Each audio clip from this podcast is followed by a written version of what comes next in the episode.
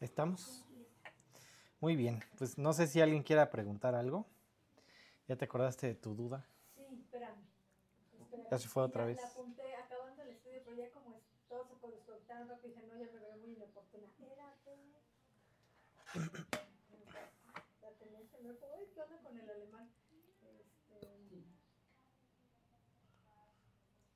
Ah, a ver, cuando Jesucristo está siendo crucificado, están los dos delincuentes. A uno le promete que va a estar ese mismo día en el paraíso, pero después, eh, en el- creo que es Mateo, le dice a María Magdalena, no me toques porque aún no he subido a la presencia. del Ujú. Padre". Entonces eso me hace un poco de ruido.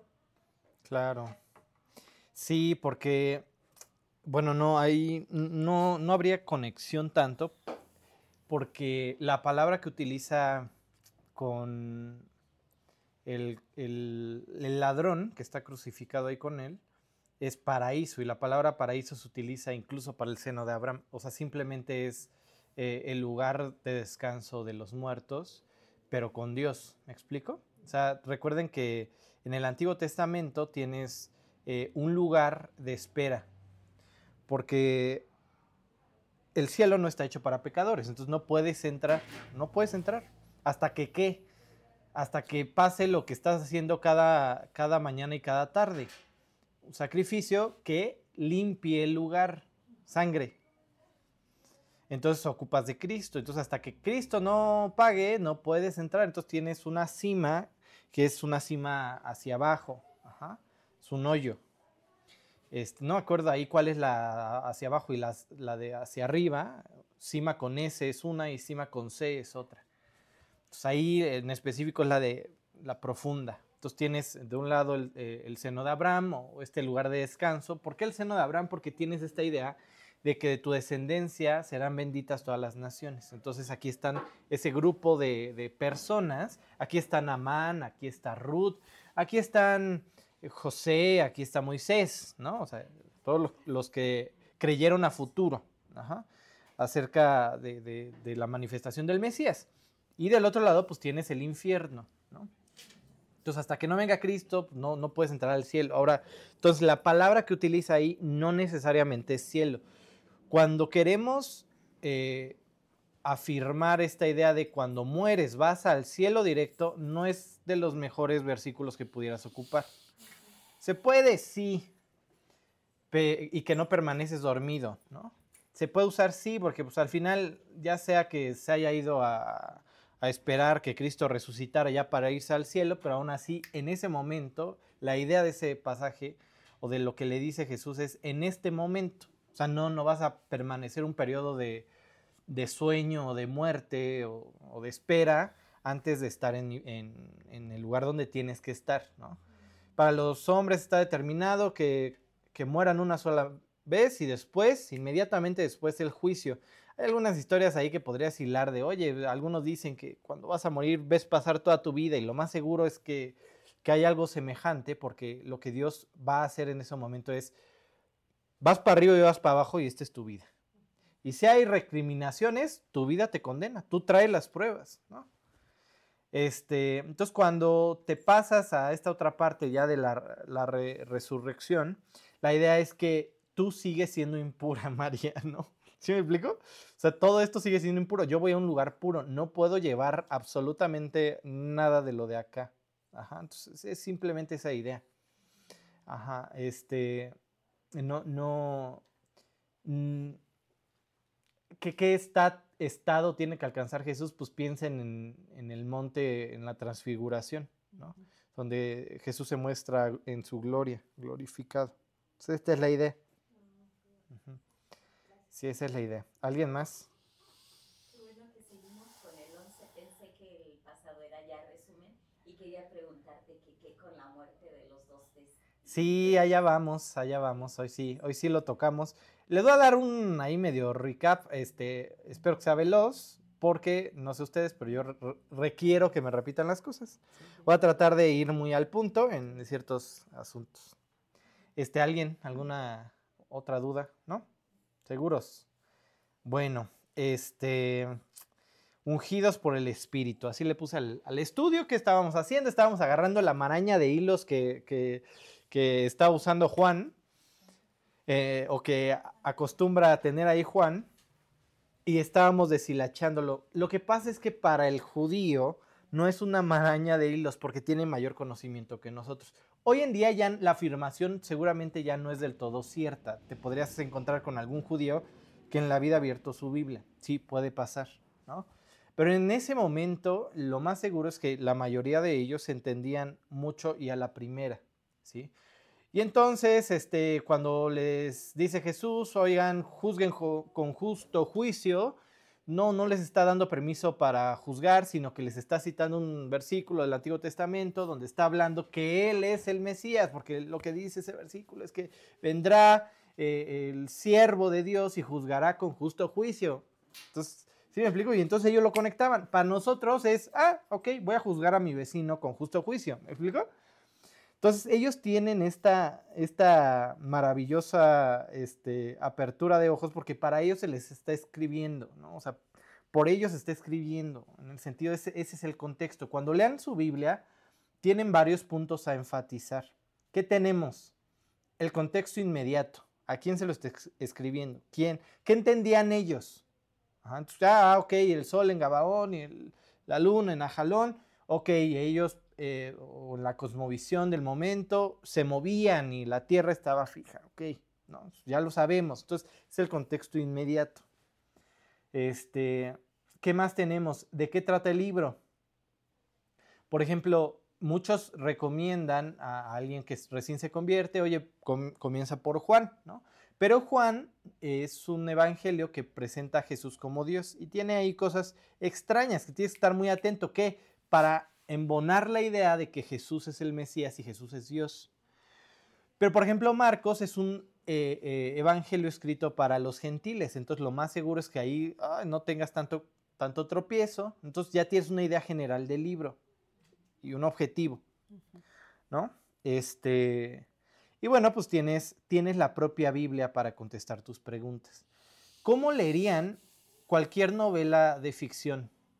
Piensen que están leyendo, no sé si hay libros de Star Wars o de lo que sea, ¿no? Cualquier novela de ficción. Y te presentan, no sé, este, la nuez dorada y de pronto no lo olvidas, es un concepto que se queda en tu cabeza.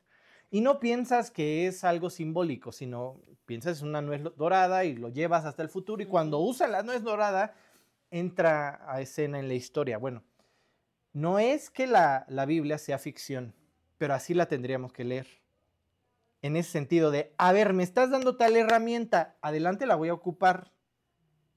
Adelante voy a entender para qué me diste esta herramienta. Y entonces, justo Apocalipsis es mucho de eso, ¿no? Te di muchas herramientas, Antiguo Testamento, profetas, la, la, la, y cómo las vas a ocupar ahora, ¿no? te estoy contando una historia que tiene un principio y un fin. Principio, creación, fin, eh, Apocalipsis. Entonces, dentro de toda esa historia que te está contando la, Biblia, todo es relevante. ¿Qué tienes para contestar la Biblia? Pues la propia Biblia. ¿no? Ahí se te presentan los actores, ahí se te presentan los objetivos, eh, la trama, pero es un todo. No, no, es solamente agarrar un libro, a la y se va y ya. Ahora, ¿esto complica las cosas? Sí, porque no somos tan afanes a leer. O sea, en general, generalmente la humanidad, o sea, si tú le preguntas a un mexicano promedio, no lee, no lee. Entonces es difícil que agarre eh, su Biblia y empiece a hilar cosas. Pues no, tendrá que llevar ahí un cierto proceso de crecimiento. Ya terminaremos con eso, ¿no? No es tan difícil porque tenemos ayuda, ¿no? Este, pero aún así es algo que tenemos que ejercitar. En general la lectura, por supuesto, pero la lectura de la Biblia aún más. Entonces, ¿qué ocupo para entender más mi Biblia? Pues memoriza más, lee más, es eso, y ya. ¿sí? Eso te va ejercitando en, el propio tema de la lectura. ¿sí? Este, estaba leyendo un libro que está increíble y te das cuenta que, que es eh, nuestra vida, ¿no? Y todos los cuates tienen que permanecer drogados para no sentir nada, para no sentirse deprimidos y cada ser humano es la fuerza trabajadora que inventó tal porque pues necesito jardineros, necesito y el jardinero no tiene que pensar, entonces quítale tal, quítale esto, ¿no? Porque necesito jardinero, ¿no? No quiero que crezca, ¿no? Y bueno, este, llevas un hilo, ¿no? Y le vas entendiendo la historia. Ya, ya no solamente es una historia de ficción donde este, estos cuates nacieron eh, en, eh, en laboratorios de criogénesis, sino que ya entiendes, ah, de fondo me está presentando la humanidad. Eso es la Biblia. Eso es la Biblia. Entonces aprendan a leerlo así. ¿sí? No le quiten algo solamente porque ante sus ojos parezca imposible de creer. ¿Sí? No le quiten algo así. Es como agarrar el diluvio y decir, bueno, pues es totalmente imposible, hay que quitarlo, ¿no? ¿Sí me explico? Pues hay otros detalles que tampoco tendremos que quitar. Ahorita nos vamos a topar eh, con los dos testigos y vamos a ver que algunos piensan, bueno, ni lo vamos a ver, pero algunos piensan que no, no es literal que escupen fuego o no es literal que son dos testigos, ¿no? Este, pero no, muchas veces nos rehusamos, ¿no? A verle lo sobrenatural a la Biblia y literalmente estamos hablando de un escenario espiritual que puede causar de todo, ¿me explico? Ok, entonces este, estuvimos, eh, nos detuvimos un poquito en el templo, este, en esta construcción que nos invita a darle resultado a la idea de, a darle respuesta a la idea de, es un templo físico, ¿qué templo de, eh, mide Juan? Entonces desarrollamos ahí durante algunos minutos la idea de medir a veces en la Biblia es bueno y medir a veces en la Biblia es malo, pero ¿qué más herramientas tienes? La ubicación. Cuando ustedes lean Apocalipsis 11 en la, eh, la versión de las Américas, verán que eh, al momento que le dice a Juan, mide lo de adentro, mide el templo, mide mi lugar, dice, y excluye a los de afuera. La palabra que usa es excluir. Entonces ya, ya tienes una comparación. Aquí adentro está bien, y estoy afirmándolo con mi medida, perdón, y los de afuera, mira, ya, Allá están perdidos, allá tienen su templo adorando a la bestia y lo que quieras, pero ya déjalos porque van a pisotear la, ciudad santa durante 42 meses. Entonces tienes esta, esta misma idea. Mm, los templos fueron, cambiando este, eh, de acuerdo al momento en el que se encontraban. Específicamente, por ejemplo, el de Salomón tenía dos atrios, uno, este, uno dentro y otro fuera pero específicamente en el que nos encontramos o el que Juan tiene más, más fresco, pues es, el de Herodes. Herodes construyó este o ayudó a construir este templo, este, porque le encantaba hacer construcciones al cuate, ¿no? ¿Para qué? Para que se dijera, ay, Herodes, qué maravilloso hombre fue. Este, tenía cuatro eh, atrios principales. Tienes el patio de los sacerdotes, Pegado tienes el patio de los israelitas. Luego, un poco después, perdónenme las feministas, yo no lo diseñé. Un poquito atrás, el patio de las mujeres. Y de ahí tienes un primer muro. Tienes un primer muro y, puertas. Y fuera de esas puertas tienes otro segundo muro este, que se ve por aquí. Ese siguiente muro que eh, separaba el patio de los gentiles. Cuando ustedes se pongan a, leer a este historiador llamado Josefo, verán que en muchos momentos se menciona esta división. Y él menciona que en muchas partes de esta muralla que estaba fuera del patio de los gentiles, se tenía la inscripción, pasa bajo tu propio riesgo. O sea, si pasas, te matamos. No puedes entrar más allá. Sí puedes estar aquí. Puedes adorar, adorar a nuestro Dios, pero hasta aquí puedes entrar tú, este, asqueroso gentil, ¿no? Y justo aquí afuera se encontraba toda esta idea de, la compraventa, ¿no? El mercadito. Ajá. Ah, oye, este, tenías que traer tu ovejita desde donde venías y eso implica cierto esfuerzo, pero mira, yo te la vendo aquí afuera. ¿sí? Le, quito, le quito el sacrificio a, tu sacrificio y pues es mero ritual, ¿no? Entonces ahí es donde Jesús se pone a dar palazos. Entonces, eh, ¿qué está manejando esta idea de excluye? Está, está trayendo a la memoria esto. Los gentiles van a, pisotear la ciudad santa. Ellos ni los midas, ni los cuentes, pero a los que están acá adentro, en mi templo, mídelos, a los que están adorando, a los, que vienen de toda tribu, lengua este, y nación. Ajá. entonces, este, este, esta barrera se utiliza en otros puntos de la Biblia. Uno de ellos es Efesios 2.14. Uno cuando lee Efesios 2.14, lo primero que piensa es en el velo, pero no está hablando del velo. Lo que está tratando de desarrollar ahí este Pablo es la idea de que los gentiles y los judíos en Cristo son un solo cuerpo. Es lo que está diciendo, lo que está tratando de desarrollar. Ahora, ¿el judío tiene herramientas para pensar que el gentil fuchi? ¿Que el gentil para afuera? No sé.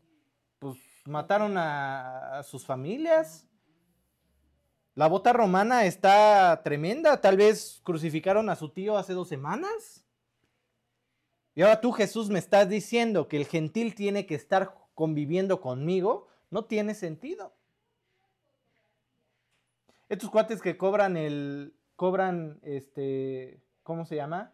El tributo para los romanos. Nos están estafando a nosotros, su nación. Y me pides que me siente a la mesa con un cobrador de impuestos. Solamente para que vean de dónde nace su. No era simplemente, ay, soy santurrón. No, tienen, tienen herramientas. No va por ahí, obviamente. Pero tienen, tienen fundamento. ¿no? Vieron a sus hijos morir.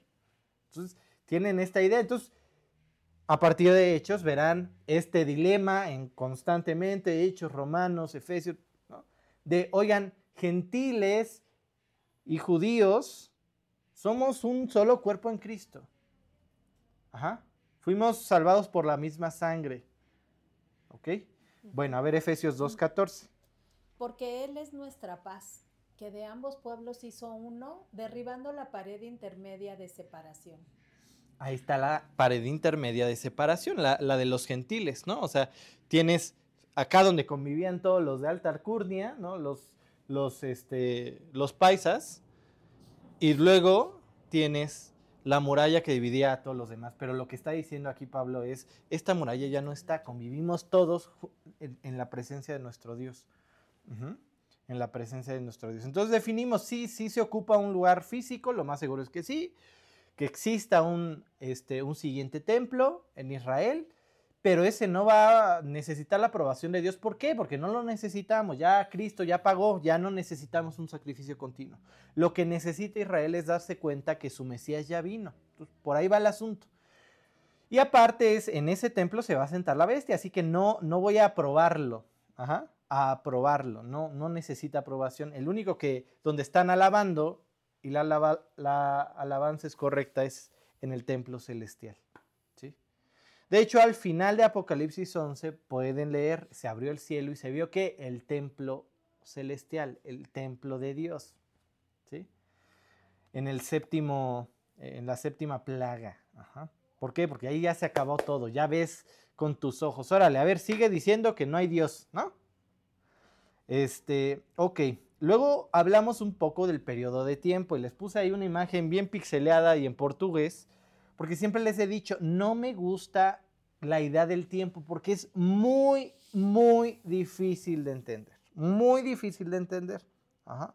Primero hay que entender que eh, Juan utiliza tres formas de medir el tiempo. 42 meses. Ajá. Creo que lo puse en la que sigue si quieres brincarte. Y ahorita leemos este. Tiempo, tiempos y, medio tiempo eh, tres años y medio, 42 meses o 1260 días. Todo esto apuntando a qué? A tres años y medio. Así es la forma en que lo habla, lo menciona. ¿Dónde más se menciona tiempo? Dos tiempos, o sea, es un año, dos años y mitad de un año, tres años y medio. Daniel 7:25, mira, vamos a la de atrás. Y hablará palabras contra el Altísimo, y a los santos del Altísimo quebrantará, y pensará en cambiar los tiempos y la ley, y serán entregados en su mano hasta tiempo y tiempos y medio tiempo.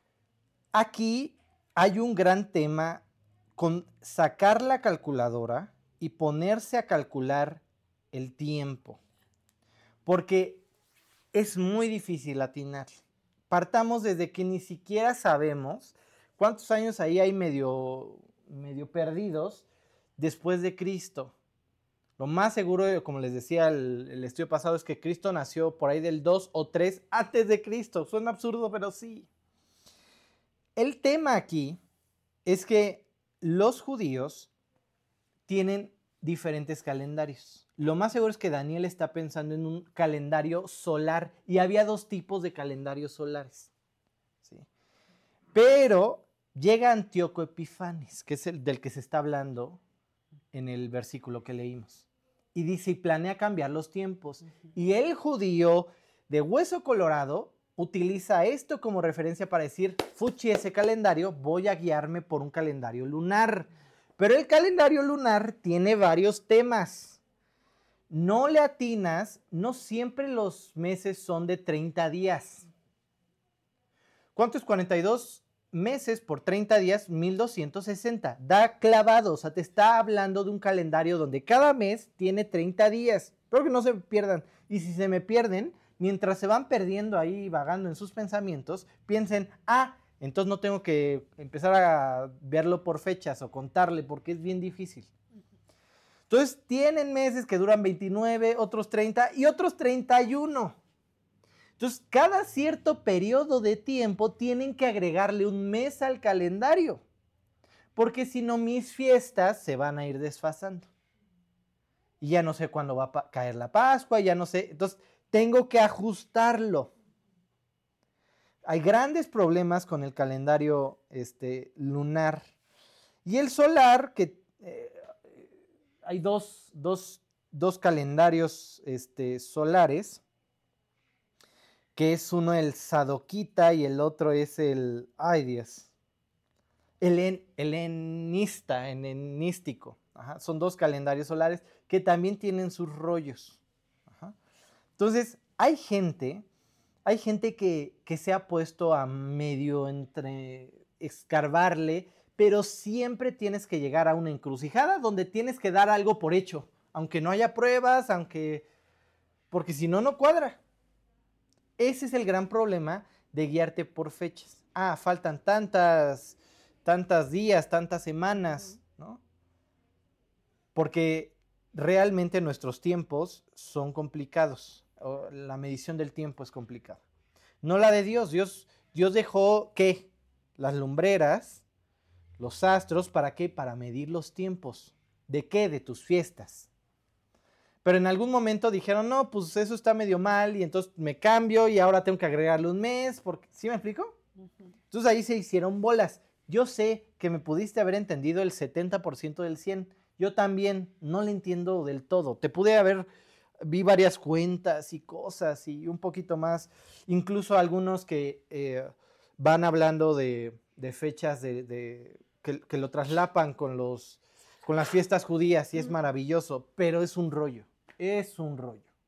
Entonces, no, no piensen en un calendario cronológico, no es lo mejor que pudiéramos hacer, porque no hay suficientes bases. Quien te diga lo contrario, ¡ah! no se ha atravesado con estas encrucijadas de, ah, oye, pero acá en tal fecha le quitaron tanto y en tal fecha le agregaron un mes, pero no tenían que agregarle porque, ¿sí me explico? Así de plano se pone el asunto. Entonces, simplemente piensen que es un periodo de juicio. Cuando Jesús habla este, de Elías, que hizo que no lloviera, vayan ustedes igual a saber de dónde lo saca, porque cuando te vas a los versículos de Elías solamente dice tres años, pero cuando Jesús y Santiago lo mencionan, mencionan tres años, 3.6 años, ¿sí? Entonces es un periodo de juicio. Y simplemente, oye, ¿cuándo encaja? ¿En qué momento? ¿Por qué hay 1260 y luego 1300 y tantos, ¿no? Un show es un periodo de juicio. Y ya, ¿ok? Bueno, vamos a seguir con los dos, con los dos testigos, ¿ok? Mientras leemos estos versículos, quiero que piensen en otros personajes. Y ahorita me dicen en quién. Ajá. A ver, Apocalipsis 11 del 4 al 6. Estos testigos son los dos olivos y los dos candeleros que están en pie delante del Dios de la tierra. Si alguno quiere dañarlos, sale fuego de la boca de ellos y devora a sus enemigos. Y si alguno quiere hacerles daño, debe morir él de la misma manera. Estos tienen poder para cerrar el cielo a fin de que no lluevan los días de su profecía, y tienen poder sobre las aguas para convertirlas en sangre y para herir la tierra con toda plaga, cuantas veces quieran. Entonces tienes una idea muy loca. Sí, es textual lo que estás leyendo, es literal. O sea, no, no tienes que imaginarte, no, hay algunos que dicen, no, los dos testigos según Oseas y tal otro, no escupen fuego, es, es este, la palabra de Dios que viene como fuego. Mm. Hoy, si hablamos de Cristo, a lo mucho que te puede pasar es que te eliminen de sus redes, te bloqueen, te funen en redes sociales, ¿no? Te, todos te vengan encima o ve tú a saber, ¿no? Pero en ese momento en el que la adoración a la bestia está con todo, el ser humano está, pues me vale Dios y a pesar de todo lo que estoy sufriendo, este, ¿quién como la bestia? ¿Qué crees que vaya a pasar cuando a alguien se le ocurra a toda voz decir, este cuate viene del abismo, compadres? Y les venimos a predicar del Dios altísimo, del Dios fiel y verdadero. Y ahí les va y vino a la cruz. ¿Qué crees que pase? Pues te apunto con mi pistola y te mato a los dos segundos. Entonces, obviamente necesitan caparazones, porque necesitan durar los 1260 días que dice. Ajá. Entonces, si alguien quiere hacerles daño, así como ellos querían hacerle daño, así ellos mueren. Me querías apuntar con un rifle, pues tú mueres a rifle. Se te regresa la balita, ve tú a saber cómo va a pasar eso. Pero así como tú me querías hacer mal, así se te regresa. ¿Por qué? Porque es un tiempo de retribución. ¿Sí? Y si no tuvieran esta especie de caparazón, durarían dos segundos. ¿Se entiende? O sea, están en un mundo agreste como nunca se ha visto contra la palabra. Ok. Tienen poder de cerrar los cielos. ¿En quién piensan? Elías. Y todos dicen, ah, es Elías, ¿no? Es Elías. Tienen poder sobre las aguas para convertirlas en sangre. ¿En quién piensan? Moisés. Y aparte, aparte dice, ¿no? Pueden traer cualquier plaga, cualquier tipo de plaga. Ah, pues es Moisés, ya, ya táchalo, es, es Moisés. Es Moisés y Elías. Y algunos piensan que incluso Enoch, porque estuvo Enoch en la época de, de más este, actividad demoníaca, ¿no? Cuando los, estos seres espirituales se meten con las mujeres. Entonces, algunos piensan que es Enoch, otros ya más fumados piensan que es Jeremías, quién sabe dónde sacan que sigue vivo y, ¿no? ¿Qué, qué opinan? ¿Es, ¿Es correcto? ¿Son, ¿Son Moisés? Moisés ya, ya, o sea, Moisés convirtió el agua en sangre y trajo plagas, así que ahí está. Y vámonos por Elías porque cierran el cielo este, para que no llueva durante tres años y medio. Así que estamos delante de Elías y Moisés. ¿Sí o no? ¿Qué, qué herramientas tenemos para contestar esto? El mismo pasaje de Apocalipsis te lo dice, porque te invita a pensar en algo que in- infiere que ya sabes. Estos son los dos Los dos olivos. olivos. O sea, ya te está guiando hacia alguien. ¿Qué implican los dos olivos? Bueno, pues te está transportando a Zacarías. ¿Qué implica un olivo? ¿Qué implica la idea del olivo? ¿Qué es el olivo? ¿Qué fruto da? Aceitunas. Aceite. Aceitunas. ¿Y qué se hace con las aceitunas? Aceite. ¿Y qué representa en la Biblia el aceite? El Espíritu Santo. El Espíritu Santo. Aparte que el olivo tiene una ca- característica. Cuando se pone grueso y ya no pasa la, savia hacia los, los pámpanos, lo cortas y vuelve a nacer. Retoña. Entonces tienes estos dos cuates que son asesinados y resucitan. Pero hay una característica que nos vamos a llegar a llevar hasta el fin del estudio de hoy. Están ungidos. Tienen al Espíritu de Dios. La plenitud del Espíritu de Dios. Representan eso. Entonces piensen, ¿qué hubiera sido de Moisés, de Elías, de Enoch, con la plenitud del Espíritu Santo? Ungidos, ¿no? Mm, interesante. Mi maestro siempre cuando, bueno, cuando eh, habla, hablaba de este tema, decía, es, es- son Elías, Moisés con esteroides. ¿no? O sea, es con el megapunch, ¿no? Vamos a leer Zacarías 4 del 3 al 6. Ahora, todavía no les he contestado, ¿son o no son? Ahorita vemos, ¿no? Zacarías 4 del 3 al 6.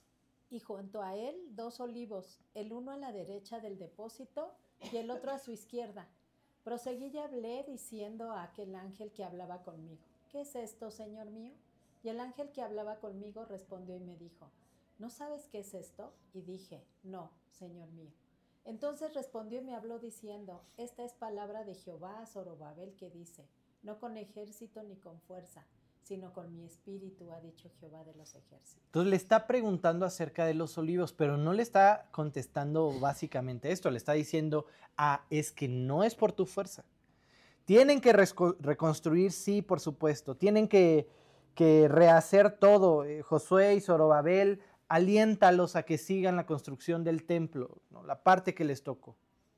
Pero que no olviden algo, no es por cuánto saben, no es por los conocimientos de construcción que tengan, no es porque son muy fuertes para levantar una piedra, es por mi espíritu, por lo que yo pueda hacer en ellos. Entonces, como no le queda suficientemente claro a Zacarías, y, es, y él es completamente honesto y no es como, como yo en los estudios de alguien tiene una duda, no, todo me quedó clarísimo. Zacarías dice, otra dudita, Dios, ¿no? ¿Qué son estos dos olivos? ¿No? ¿Qué son estos dos olivos? Y sigue Zacarías 4 del 11 al 14. Ahora, la palabra eh, que utiliza aquí, eh, se van a ver, van a ver corchetes para los dos ungidos, es eh, Banei Yishar, Yishar, ajá, Banei Yishar, y son los hijos del olivo. ¿Ok? Bueno, a ver, Zacarías 4 del 11 al 14. Hablé más y le dije, ¿qué significan estos dos olivos a la derecha del candelabro y a su izquierda? Hablé aún de nuevo y le dije, ¿qué significan las dos ramas de olivo que por medio de los dos tubos de oro vierten de aceite como oro?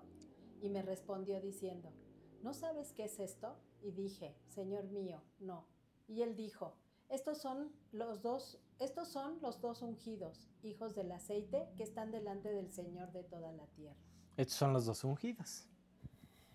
Y es justo el punto que está utilizando Juan en Apocalipsis 11. Te está llevando para allá. Ahora, siempre cuando estemos leyendo Apocalipsis y nos vayamos al Antiguo Testamento, verán que en el Antiguo Testamento es local. Para los judíos, esto, aquello. Y en Apocalipsis es una especie de explosión mundial. O sea, ya es para todos, pero estoy trayendo el mismo concepto.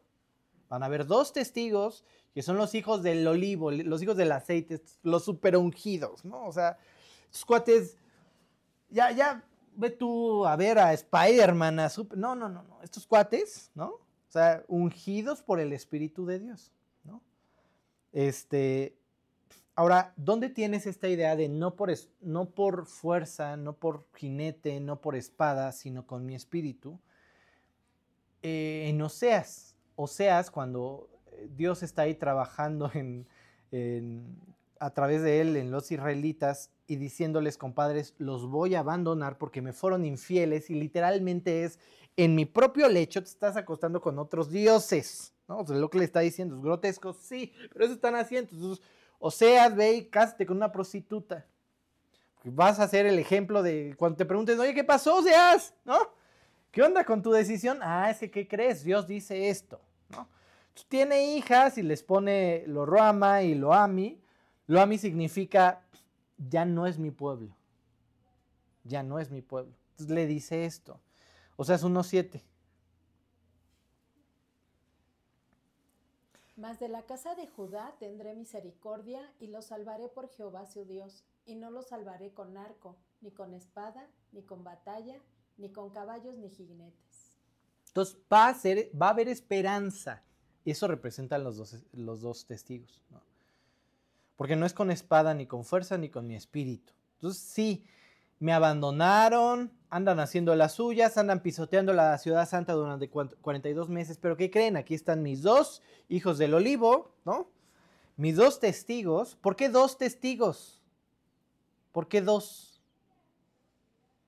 Según la ley, cuando acusabas a alguien, ¿cuántas personas tenían que haber? Por lo menos dos, para que el juicio fuera certero y se llevara a cabo.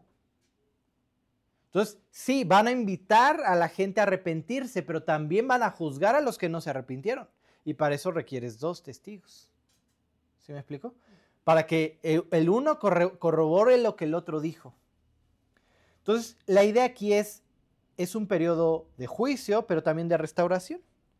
Porque el que quiera se acerca. Ahora, ¿son Moisés, Elías o Enoch? Piensen en Elías. Elías te diría, a ver, a ver, compadre. Yo ya me la rifé con la loca de Jezabel. ¿No? Este, yo ya no, ya no regreso. O sea, ya, ya, ¿para qué?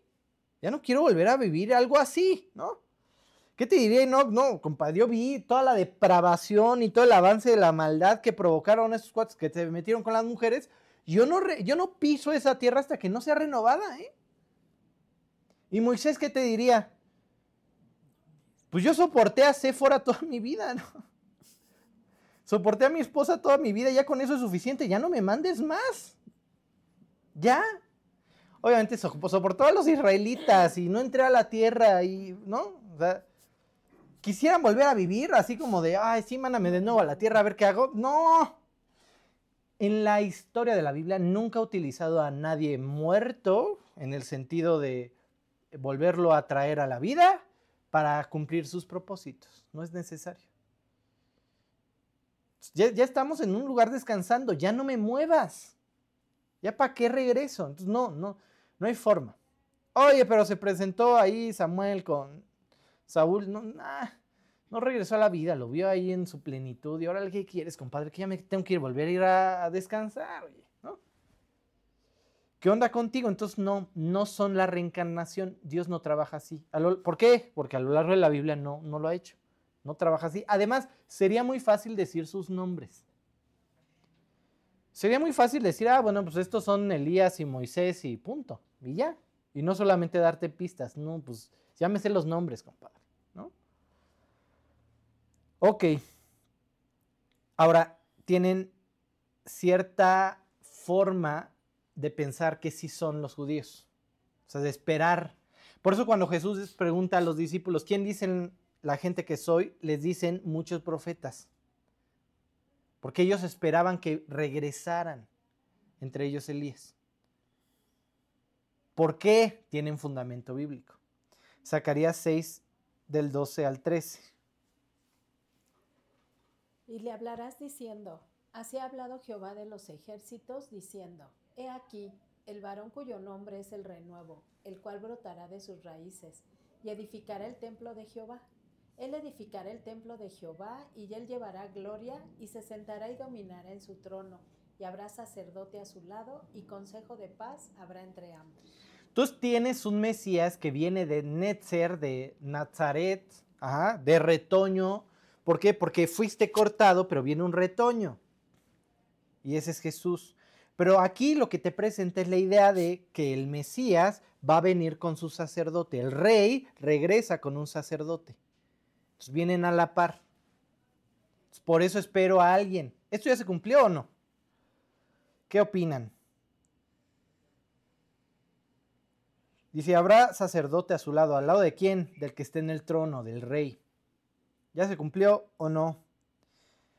La primera sí, la, primera, la segunda no, la tercera, ¿para qué es necesario saberlo? ¿No? ¿Qué opinan? ¿De, ¿De quién descendía Juan el Bautista? De un sacerdote. Ahí tienes el sacerdote. ¿De quién descendía Jesús? Del rey David. Ahí tienes tu rey y ahí tienes tu sacerdote. ya se cumplió, ya no tienes por qué esperar a nadie. Y no es que reencarnen, sino que tienen un objetivo. O comparten, ¿no? El rey pues va a expandir el reino. Y el sacerdote pues te va a llevar al reino. Y ahí tienes, vengo a abrir calzada del que viene detrás de mí. A Juan el Bautista. ya se cumplió, no tienes que esperarlo de nuevo. Solo tienes que abrir los ojos y verlo. Ajá. Ok. Ahora, el periodo que nos está tocando vivir es muy grotesco, muy grotesco. Y se va a poner peor. O sea, ya, ya ver a Dark Queens este, en las bibliotecas contándole historias a tus hijos, que parecen más monstruitos que nada, ya, ya se quedó atrás, ¿no? Ya es, pues mutila a tu hijo de tres años. Es el mundo que nos está tocando vivir. Sí, a Juanito que no sabe eh, que es bueno que se lave los dientes en la noche, que no sé, que no toque, que no meta el tenedor al enchufe. A ese Juanito le estás poniendo a decidir si se corta o no sus genitales. Ese es el mundo en el que estamos viviendo. Y se va a poner peor. ¿Sí? Un mundo cada vez más difícil. ¿Tenemos algo en, en semejanza con estos dos testigos? Tenemos algunos puntos en común.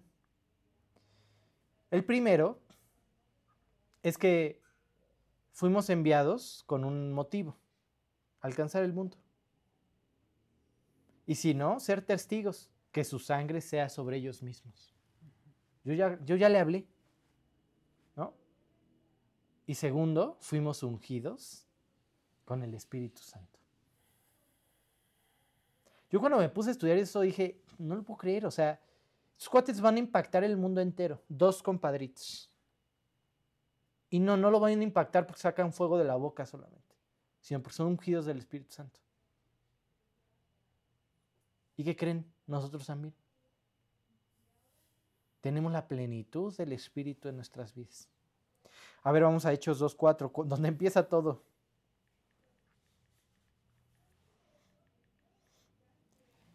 Y fueron todos llenos del Espíritu Santo y comenzaron a hablar en otras lenguas según el Espíritu les daba que hablasen. El día de Pentecostés, el momento en el que la gente se reúne y el caos se revierte, ¿no? Ya no todos están dispersados sin entenderse. Porque ¿en qué momento estamos? Estamos en la Pascua, todos vienen de, de todos lados. Los judíos, recuerden, no solamente están ahí, fueron dispersados y algunos se quedaron. Y entonces regresan de sus puntos y ya no regresan hablando hebreo, griego, lo que quieras, hablan otras lenguas. Entonces ahí nadie se entendía, pero en el momento en el que el Espíritu Santo revierte Babel, ¿no? ¿Sí? Todos se comienzan a entender y el Espíritu Santo, una porción del Espíritu, entra en cada uno. Entra en cada uno. No sé si se acuerdan estas historias de Pablo yendo por las aldeas o por los pueblos ahí este, grecorromanos y se encontraba ya gente que creía, pero no habían recibido el Espíritu. ¿Por qué? Porque no sabían de la resurrección de Cristo. Y entonces tenía eh, de cierta forma que, que ungirlos o bautizarlos y hacer que el Espíritu entrara para que fueran salvos, ¿no? Para que fueran sellados. Piensen en la idea de, la unción. Cuando piensas en unción, piensas en sacerdote. Un sacerdote era ungido con el fruto de, las, aceitunas, con el aceite.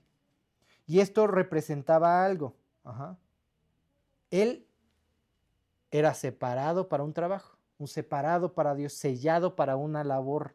Entonces, una vez que el sacerdote tenía el aceite sobre su cabeza, este tenía toda la capacidad para ahora cumplir el ministerio para el que había sido encomendado. ¿Sí? Éxodo 30, 25. Y harás de ello el aceite de la santa unción, superior ungüento según el arte del, perfume, del perfumador. Será el aceite de la unción santa. ¿Y qué creen? Cuando se refiere a que nosotros somos ungidos, se refiere al mismo concepto. Fuimos ungidos con el Espíritu Santo y capacitados para toda buena obra. Te dieron las, suficientes herramientas para hoy vivir tu vida. Ajá. Porque es el Espíritu Santo quien produce en nosotros el verdadero carácter de Cristo. Y entonces ahí tienes, primero tesalonicenses, ¿no? No apagues al Espíritu. ¿Por qué? Porque tienes que ser como Cristo y es el que te guía, el que te lleva.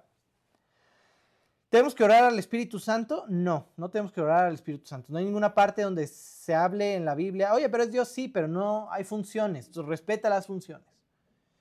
Pero lo que sí está muy específico en la Biblia es que el Espíritu Santo es quien nos capacita a todos los creyentes para cumplir el ministerio en el que fuimos puestos.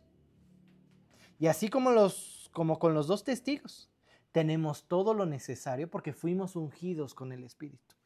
Primera de Juan 2.20.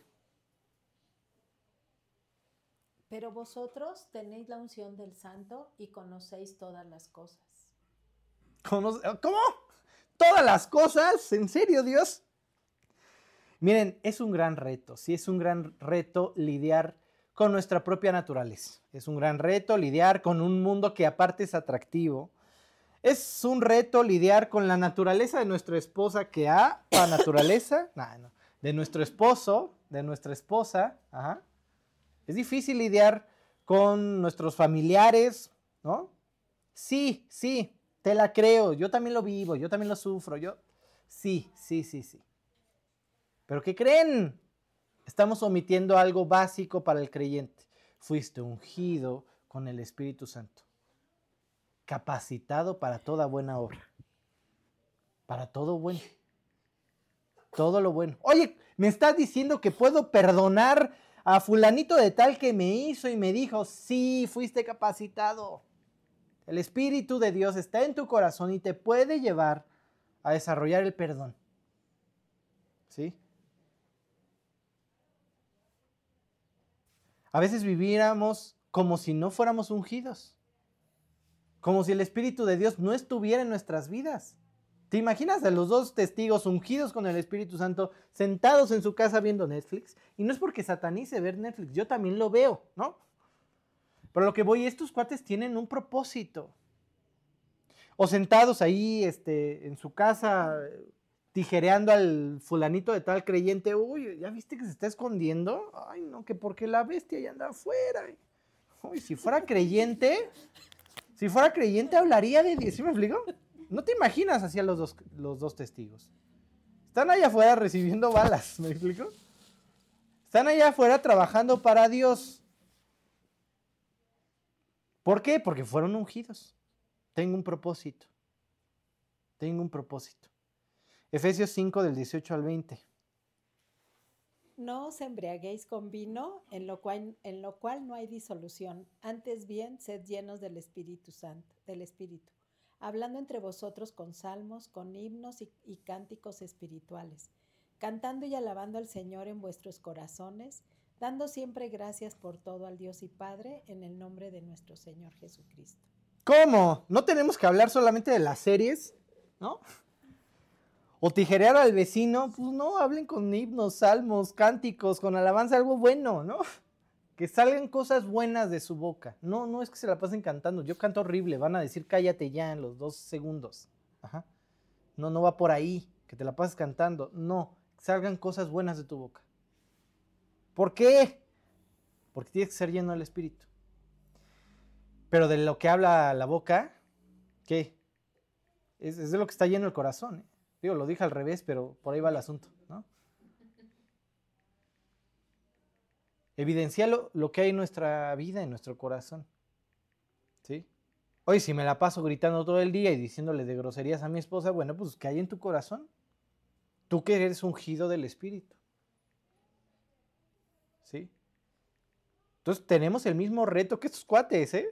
O bueno, lo van a, así como necesitan esteroides, pues también este, pues van a tener un gran reto, una humanidad completamente fuera de sí, ¿no? Que cuando ve a Dios lo único que se le ocurre es apuntarle con sus armas, ¿no?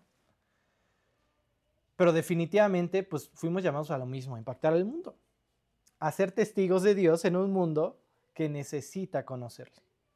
Y ya. Ahora el mundo, pues sí, no va a reaccionar bien, es natural, es natural. Y hemos estado viendo eso en el discipulado es natural que cuando quieras volverle a echar punch a tu vida espiritual, vengan las broncas, porque el mundo, estás en una guerra. Si tienes dos compadritos opositores en tu guerra, uno con fusil y uno con una esponja, le atacas primero al del fusil, es el que más peligro representa. Entonces, obviamente, el creyente que está sentado en su cama, quejándose del mundo y de la vida y de su esposa, pues no representa gran amenaza. Ah, pero el otro que ya decidió enfrentar su vida y arregló con Dios y enfrentó y, y dejó a los cuates que ya no lo llevaron a nada bueno y esto y aquello y está cuidando lo que ve y está cuidando lo que escucha, está cuidando su lectura, pues ese cuate ya tiene un fusil en la mano, ¿no? O sea, ya, ya representa un riesgo en el mundo. Ajá. Así que es natural que haya, que haya hostilidad. Y lo único que se les ocurre hacer a un mundo que fácilmente pudo haber sido aplastado al principio de la, tribulación, que le está dando Dios otra nueva oportunidad con estos dos testigos, lo único que se les ocurre hacer es agarrarlos y matarlos. Ah, que quieres salvarme, Dios, pues ¿qué crees? Me vale. Y a cualquiera que diga eso, me lo echo. Y no solo eso, sino que me gozo. Y siguen leyendo Apocalipsis 11 lo que hacen. Es grotesco. Los matan y los exhiben en la plaza de Jerusalén. Sí, Jerusalén, la ciudad santa, ¿eh? Sí. Bueno, ahí los compara con Sodoma y Egipto, ¿no? Pequeño detalle. Y ahí los exhiben sus cuerpos. ¿Por qué? Pues lo están humillando. ¿No que muy fuerte Dios? ¿No que muy fuerte Dios? Y dice la Biblia que se comparten todas las naciones regalos entre ellos. Porque estamos de fiesta. Ya nos libramos de Dios. Ahí se mandan sus vinitos, sus jamones serranos, ¿no? Ya matamos a estos dos escorias. ¿no? ¿Se imaginan? Es el corazón del hombre. Esta es la forma en que Dios, eh, Jesús, ve a, Israel. Cuando llega y ve de lejos a la ciudad santa, Jerusalén, se pone a chillar. Se pone a chillar. Y no hay nada más. Yo quiero lo mejor para ti. Mandé a estos cuates, tengo los 144 mil. Te estoy buscando. Te estoy dando tiempo. ¿No quieres nada? ¿De plano? ¿De plano quieres pasar tu eternidad en el infierno? ¿En serio? Y se pone a chillar. Oh, Israel, si, supieras lo que es para tu paz, que yo esté aquí. ¿No? Ahora vamos a leer Mateo 23, 37. Jerusalén, Jerusalén, que matas a los profetas y apedreas a los que te son enviados. ¿Cuántas veces quise juntar a tus hijos como la gallina junta sus, poñuel, pues, sus polluelos debajo de las alas y no quisiste? Sí. Y definitivamente un corazón que tarda en ser renovado, tarde o temprano va a levantar su puño contra Dios.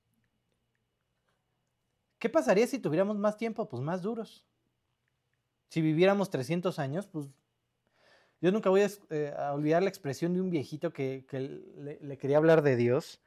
No, no, no, no, no. O sea, su cara me hacía llorar. O sea, era como, no me regañen, ni siquiera me estaba diciendo nada. Pero su cara era de depresión, de orgullo, de, de esas personas que dices, es feliz. No, no creo. O sea, de piedra. No sé cómo decirlo, pero inmediatamente cuando le dije, quiero hablarle de Dios, me dijo, no. Y vete.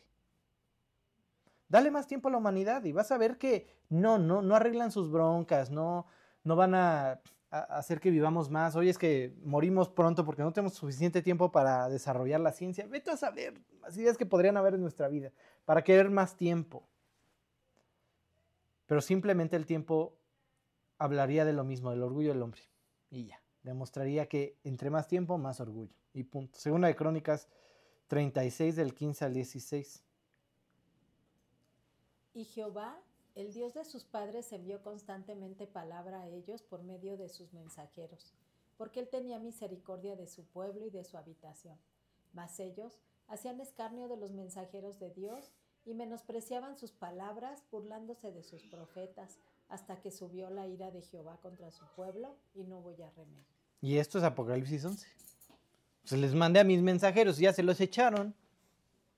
¿No? Y es natural, creyentes van a tener ataques. O sea, vivir para Cristo no es fácil. No es fácil. O sea, partan de la idea de que su propia familia los va a excomulgar del núcleo familiar. Y no me vengas con tus ideas y nada de que vamos a orar en la comida y pasa. Había una, una chica que recibió a Cristo y su papá la corrió de la casa, ¿no? O sea, literalmente le dijo, pues te vas tú y tu Biblia de la casa. Eh, recapacita, pero estaba prohibida la Biblia y ella la escondía en su mochila y un día, así una noche, dice que se despertó y su papá ahí enfrente de su cama, rompiendo la Biblia de una sola, así a la mitad, enfrente de ella. ¿no? Y lo que tuvo que hacer esa, esa chava fue transcribir la Biblia en sus libretas de la escuela. Y ya no pasaba nada. Y, oye, voy a leer Mateo y sacaba su libro de física, ¿no? Su cuaderno de física. ¿Va a haber ataques? Sí. Pero eso no, eso no quiere decir que, que no valga la pena vivir para Cristo. Eso no quiere decir que tengas que tirar la toalla. Es natural que allá afuera recibas ataques por vivir para Dios. Es, les decía en el discipulado, es como alguien que, que limpia una habitación a ciegas, pues no va a haber nada, no va a haber mucho, pero prende la luz y se van a ver las ratas corriendo por la esquina. Es natural que se sientan incómodos. Es un perro que, que le apagas la luz y luego lo encandilas. Y ya no sabe ni para dónde va. Es natural, la luz incomoda, porque evidencia tanto tu suciedad como la del vecino, ¿eh? Pero vale la pena vivir para Cristo. Sí, ya que te digan aleluya. Ay, sí, que no te acepten en reuniones familiares, pero vas para el cielo y tienes frutos. Esta es la idea, disfrutas tu vida. Tienes un objetivo por el que levantarte todas las mañanas. Dios recoge cada una de tus lágrimas, le da sentido a, incluso a, a tu sufrimiento. Y te va transformando y lo va utilizando. ¿Para qué? Para tu bien. Para hacerte madurar, para hacerte amar, para hacerte perdonar. Es natural que haya ataques, pero es lo mejor que puedes tener. ¿Para qué quieres aplauso de afuera? Si, si nos vamos a pudrir igual que ellos. No, no hay sentido. ¿Para qué, quieres, ¿Para qué quieres el aplauso de los de allá afuera si nuestro matrimonio va a terminar que, igual que el de ellos, son nuestros hijos? ¿Para qué? Hay unas frases ahí en el estudio que son muy buenas. Dice, el avivamiento pone al descubierto al viejo hombre, junto con todos sus hechos. Los enemigos que salen en nuestra vida siempre estuvieron ahí, pero no se manifiestan hasta que el avivamiento llega. ¿no? El enemigo vive cómodo en la indiferencia y en la frialdad porque ahí logra satisfacer sus deseos. Es natural, sí, a mí también hay días que me va leer, sí, también me pasa. O dedicarle más tiempo, también, o memorizar. Estamos más cómodos ahí sin enfrentar nuestra vida. ¿Cómo que tengo que perdonar a mi esposo y amarlo? Pues sí. ¿Cómo ves? ¿No? ¿Cómo que tengo que... Tengo gran responsabilidad con mis hijos y tengo que vivir diferente y mostrarles a un Dios verdadero, ¿no? Sí, es más fácil quedarse acostados sin pensar en que tenemos que hacer cambios en nuestra vida. Pero una vez que los, hace, los haces, el Espíritu Santo va trabajando en nuestro corazón. ¿Y qué creen? Empezamos a disfrutar nuestra vida. Aún en medio de los problemas. Va trayendo frutos.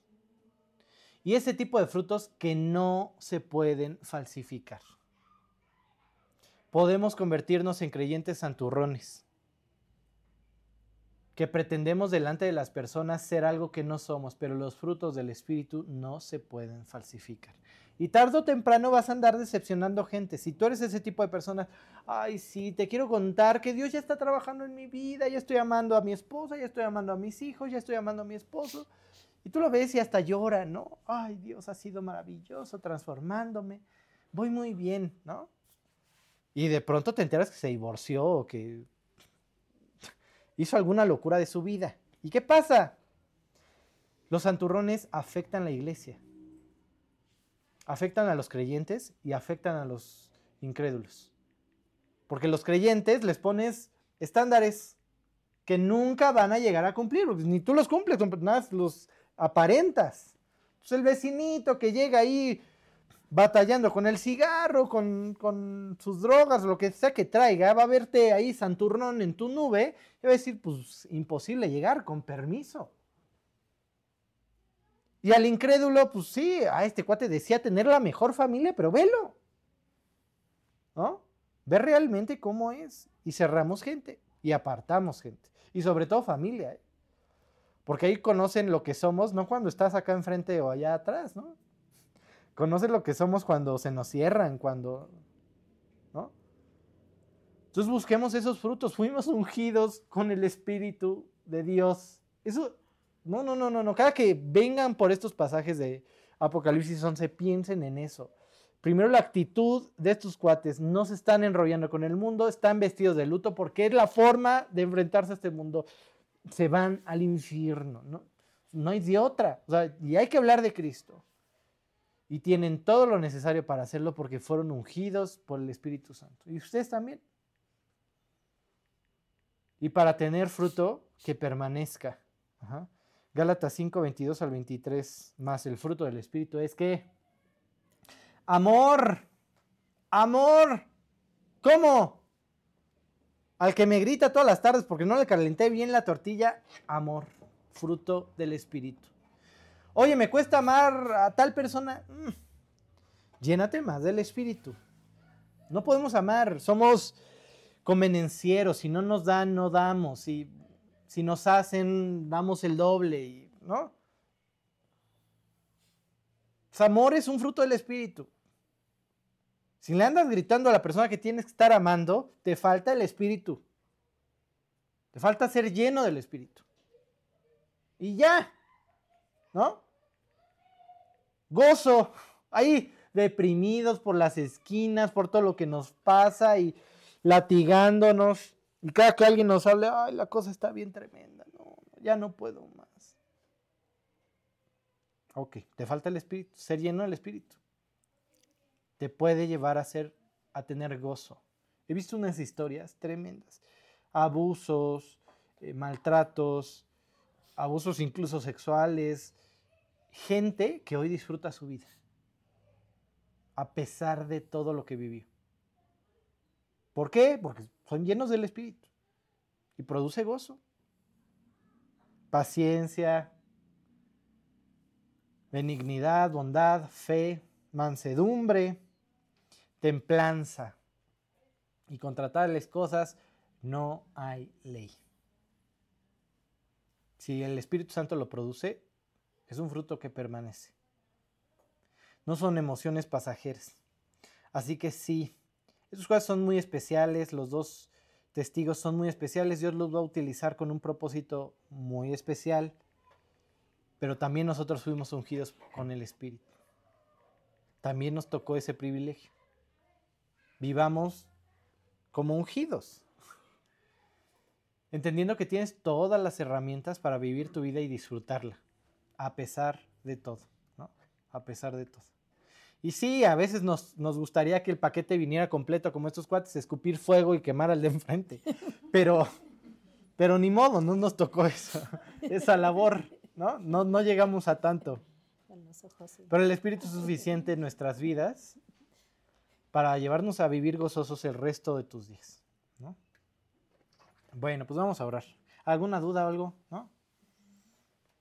Bueno, está bien.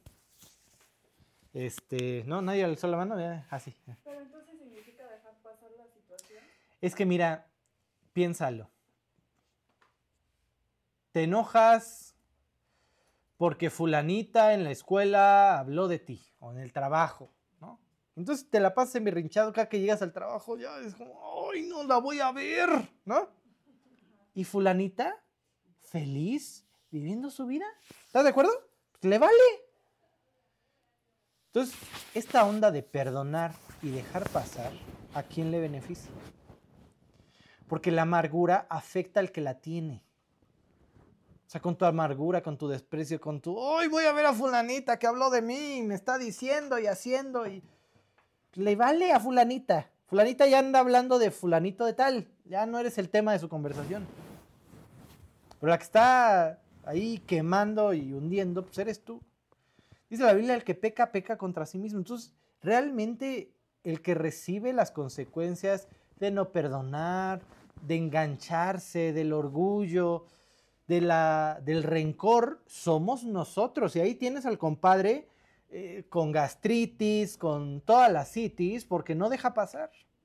Entonces sí, suena bastante injusto.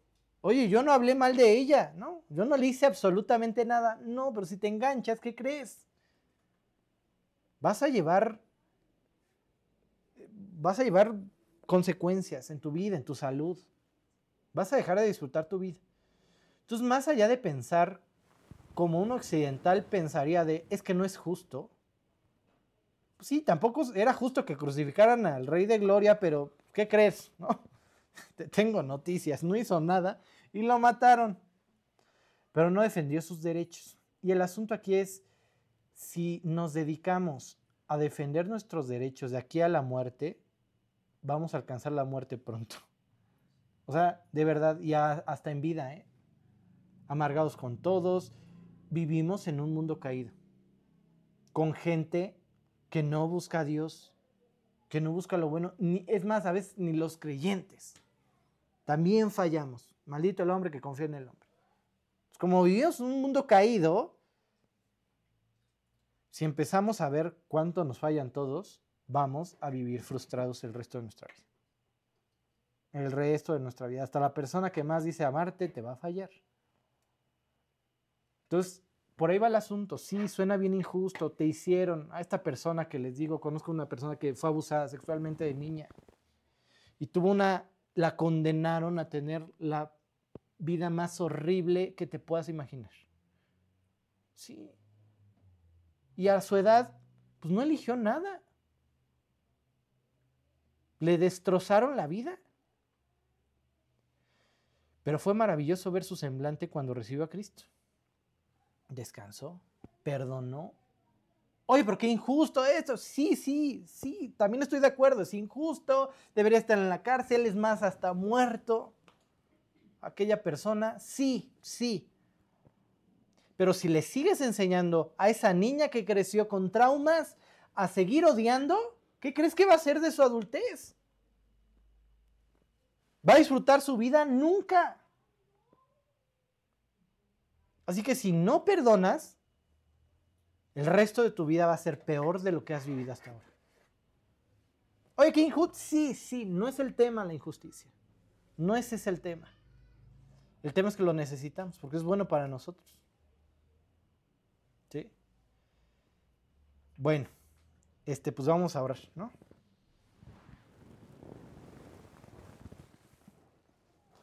Dios, cuántas gracias, Padre, por recordarnos lo que significa tenerte en nuestro corazón, lo que significó la cruz para nuestras vidas, no solamente el maravilloso regalo de la eternidad, sino también ser ungidos por el Espíritu, Dios, tener eh, las herramientas suficientes, Dios, en, tu palabra, en, en, tus manos, en tu Espíritu, para, para que Cristo crezca en nuestras vidas. Te pido que tú sigas trabajando en cada uno de nosotros para que se vea más de ti y menos de nosotros, y que la gente alrededor más allá de ver a alguien santurrón, ve a alguien que de verdad disfruta su vida, que vive con gozo, que vive eh, en amor, Dios, eh, en mansedumbre, con templanza y con cada uno de los frutos que solamente tu Espíritu Santo puede producir en nuestras vidas. Llévanos a no apagarlo, a no hacer algo que corte el trabajo que tiene en nuestras vidas, Dios. Te pido que tú sigas eh, guardando este grupo, que nos sigas llevando a vivirte, Dios, a, a disfrutar de nuestra relación contigo y a trabajar para ti, Dios, como los testigos que somos en este mundo que te necesita. Te pido todo esto solamente por Cristo Jesús y para tu gloria. Amén. Muy bien, bueno.